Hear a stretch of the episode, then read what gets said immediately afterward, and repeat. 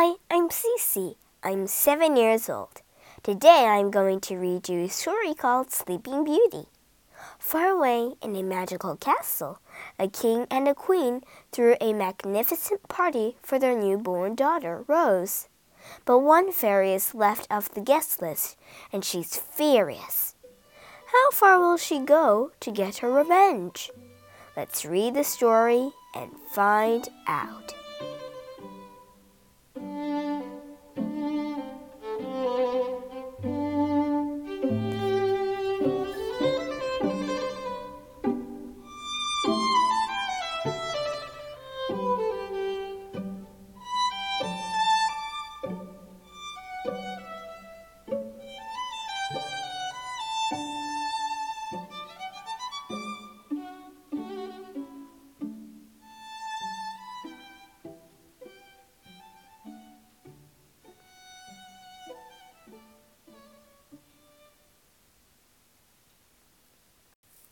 Chapter 1 Good News Many years ago, a king and queen lived in a magical castle.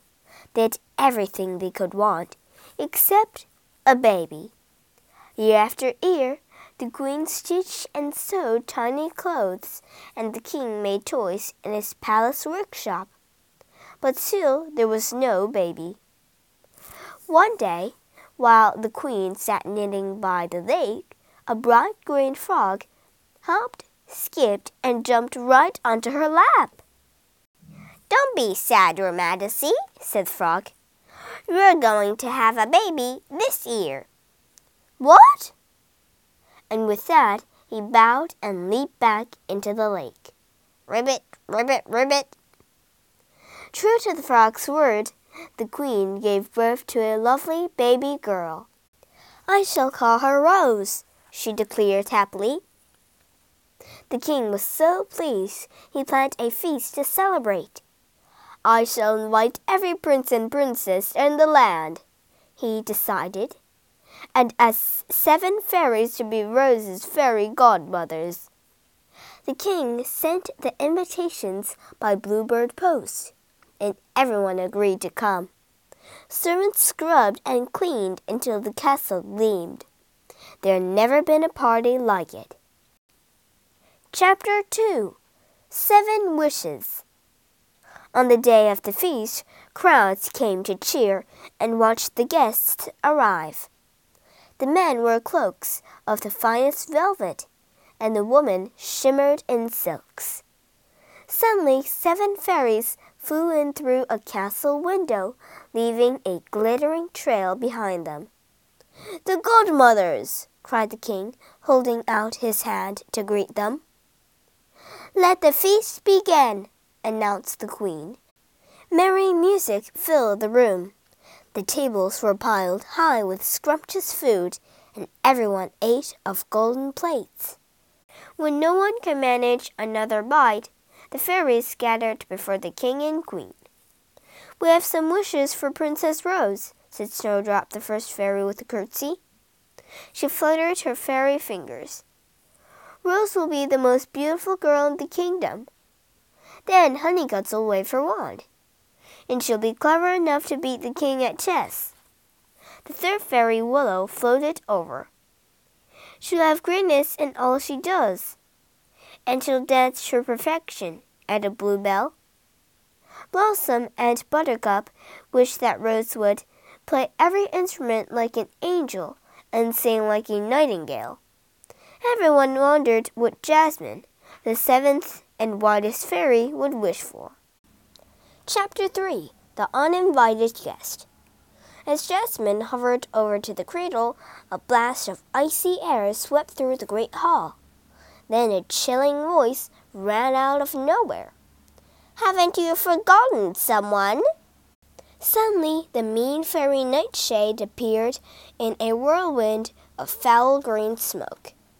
How dare you not invite me? she roared. We didn't mean to, Nightshade, the king stammered. We just forgot you, finished the queen meekly. Forgotten me? Nightshade screamed so furiously the flames in the fireplace went out. Well, you won't forget this. She flicked her cloak and marched up to the cradle. Now, my pretty, she purred, lifting a golden curl with a bony finger. What shall I wish for you? Everyone in the palace held their breath. Silent tears ran down the queen's face. Nightshade leaned into the cradle and snarled.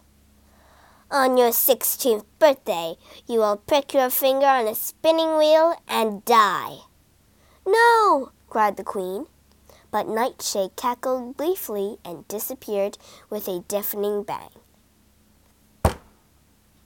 I still have my wish, said Jasmine softly. I can't undo that wicked spell, but I can try to change it. You will prick your finger, little Rose, Jasmine began, but you won't die. You and everyone else in the castle will fall into a deep sleep. Only a kiss from your true love will break this spell. Burn every spinning wheel in the land at once, bellowed the king. Rose must never ever see one. That night, the flames from a massive bonfire could be seen for miles.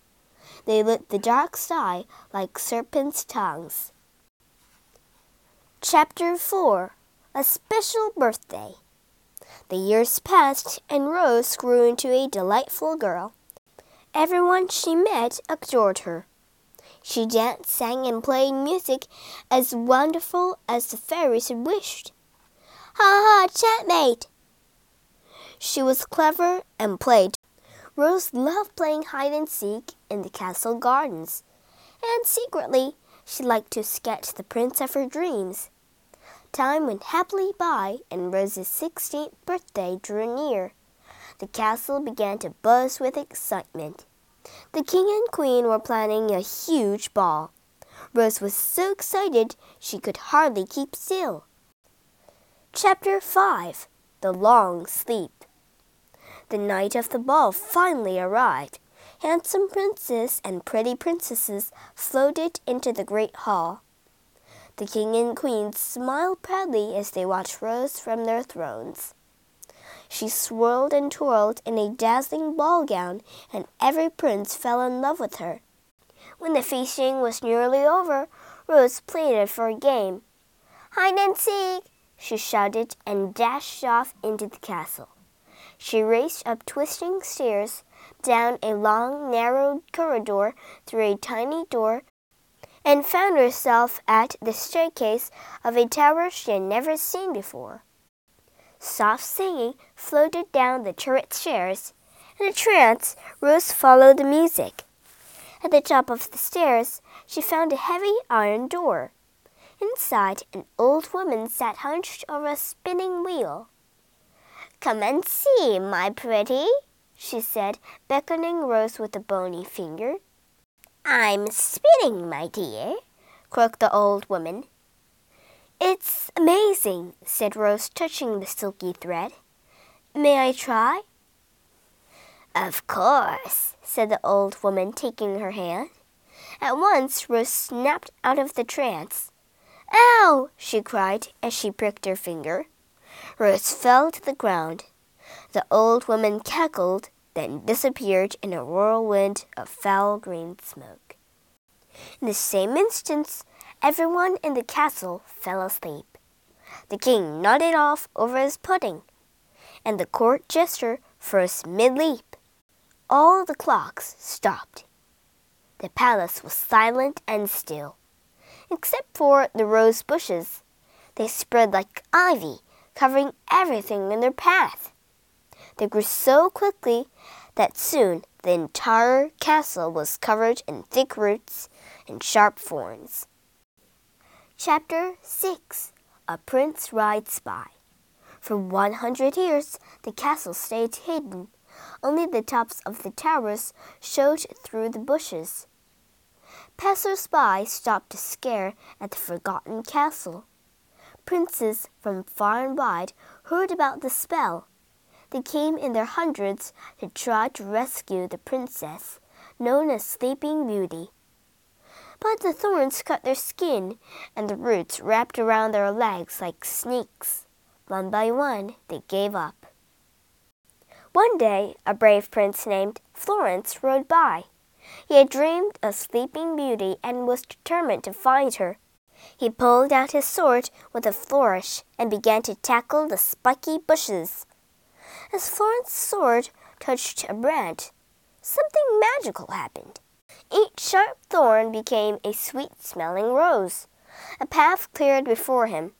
He follows its twists and turns until he reached the topmost turret and climbed to where Sleeping Beauty lay. Florence's heart fluttered like a bird when he saw her. She was the most beautiful girl he had ever seen. Taking her hand, he kissed her soft lips. Her eyes flickered open, and Rose found herself face to face with the prince of her dreams. You're the prince I drew, she cried. He bowed. Prince Florin is here to rescue you, he announced and scooped her up. As they walked through the tunnels of roses, everyone else in the castle woke up too. The king fell into his pudding with a splash, and the court jester landed with an unexpected bump. Ow! Rose and Florin entered the great hall. My Rose! cried the queen. And her true love, smiled the king. Rose and Florin were married the very next day. They lived happily ever after, and the prince always lost at chess.